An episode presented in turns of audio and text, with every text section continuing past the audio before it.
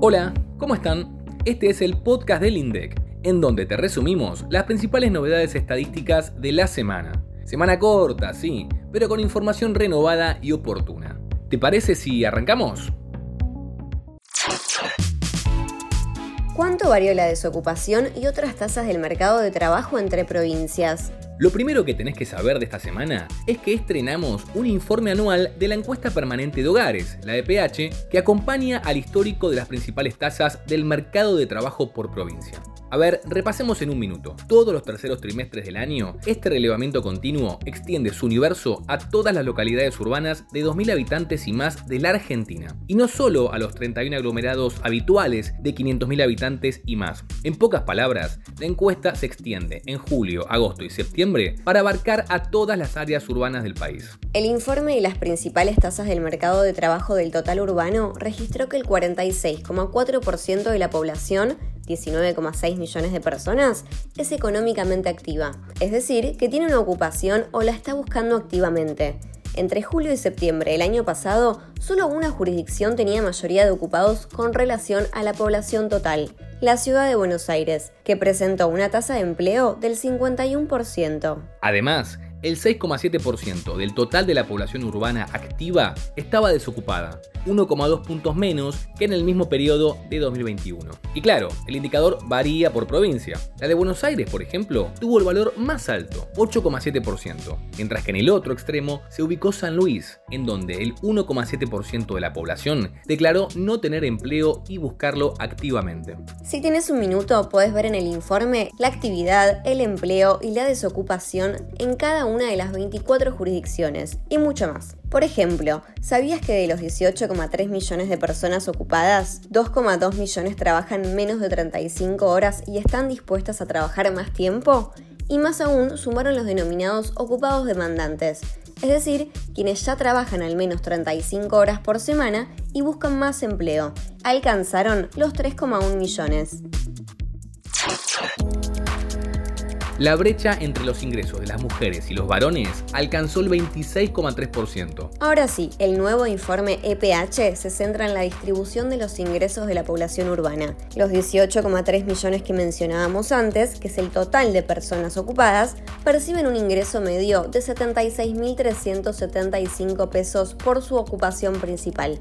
Si contamos todos los ingresos, ya sean laborales o no laborales, como pensiones, jubilaciones o subsidios, entre otros, el ingreso medio de la población alcanza los 80.435 pesos. Sin embargo, hay importantes diferencias entre mujeres y varones. En el caso de ellas, el ingreso medio en el tercer trimestre de 2022 fue de 68.310 pesos, mientras que en el de ellos superó los 92.000 pesos. La brecha entre ingresos de ambos sexos fue del 26,3%. A nivel geográfico también hay disparidad. En la ciudad de Buenos Aires, la media del ingreso per cápita familiar, es decir, el promedio de lo que ganan los integrantes de un hogar, es el más alto del país alcanza los 93 mil pesos, casi el doble que el registrado en la provincia de Buenos Aires, en donde es de 48 mil pesos. Tierra del Fuego se ubicó en el segundo lugar, con 87 mil pesos en promedio. En cambio, Chaco y Formosa exhibieron los valores más bajos, con una media de 31 mil pesos per cápita familiar.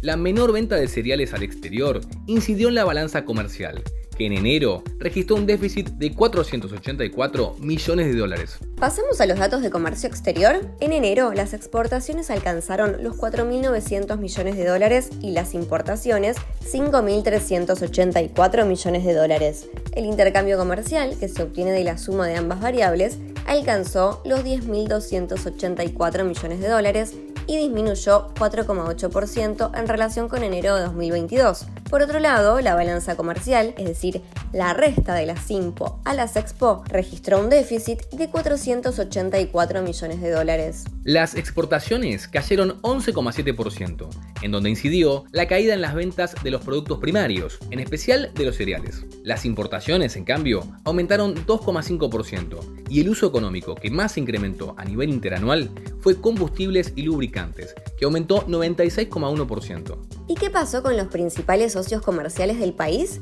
Brasil, China y la Unión Europea, en ese orden, se mantuvieron en el podio del comercio exterior argentino. Ahora bien, hubo un país en el que se registró un significativo aumento en el intercambio de bienes. Se trata de los Estados Unidos, que exhibió las mayores alzas tanto en las exportaciones como en las importaciones. Subieron 106% y 75,5% respectivamente. Ocupación hotelera en 2022. Los viajeros hospedados casi se duplicaron con respecto al año anterior. Esta semana conocimos los datos de ocupación hotelera de diciembre último y con él de todo 2022. El total de viajeros hospedados en el último mes del año pasado superó el millón y medio y creció 10,8% respecto al mismo mes del año anterior. Si bien de cada mil viajeros hospedados, 774 viven en la Argentina, los que más aumentaron de un año a otro fueron los no residentes, cuya presencia en el país se cuadriplicó. Si comparamos 2022 con 2021, la cantidad de viajeros hospedados en la Argentina casi se duplicó. Pasó de 10,6 millones a 19,3 millones, un 82,2 más. Pero volvamos a diciembre. Se estimaron 3,7 millones de pernoctaciones en establecimientos hoteleros y parahoteleros. La región Patagonia fue la que concentró el mayor porcentaje de pernoctaciones en el mes, 22,7%, seguida de cerca sí por Cava y la provincia de Buenos Aires, ambas también con valores superiores al 20%. La ciudad de Buenos Aires registró la mayor cantidad de pernoctaciones y superó las 800.000. Pero aprovechemos a viajar un ratito. ¿Qué ciudad tuvo en diciembre más noches reservadas? ¿Bariloche o Mar del Plata? La respuesta es Mar del. La Feliz superó las 442.000 noches, mientras que Bariló estuvo por encima de 272.000. En el cuadro 10 de la página 13 puedes conocer el ranking del resto de las ciudades. Actividad económica. Bajó en diciembre, pero creció 5,2% en todo 2022. Pasemos al último informe de la semana, pero no por eso menos importante. El estimador mensual de la actividad económica, también con datos de diciembre de 2022. El índice general de la serie original se contrajo 1,2% en comparación con diciembre de 2021. Se trata de la única variación negativa registrada durante los 12 meses de 2022. Los sectores que registraron las mayores subas en el último mes del año fueron pesca, hoteles y restaurantes y explotación de minas y canteras. En el otro extremo, las mayores caídas se registraron en el sector agricultura, ganadería, caza y silvicultura, que se contrajo 18%, seguido de la industria manufacturera y comercio mayorista, minorista y reparaciones. Sin embargo, si consideramos la variación acumulada del año en comparación con 2021, la economía creció 5,2%. Y antes de terminar, un último recordatorio. Ya que hablamos tanto de la encuesta permanente de hogares, hoy, viernes 24 de febrero a las 16, publicamos las bases de microdatos de la EPH del total urbano correspondiente al tercer trimestre de 2022. Quien lo desee tiene a su disposición los datos reducidos a nivel unidad para hacer análisis estadísticos a su medida. Llegamos al cierre de este episodio. No te olvides que podés enviarnos tus preguntas a través de nuestras redes sociales o al 11 3206 7010. Datos INDEC.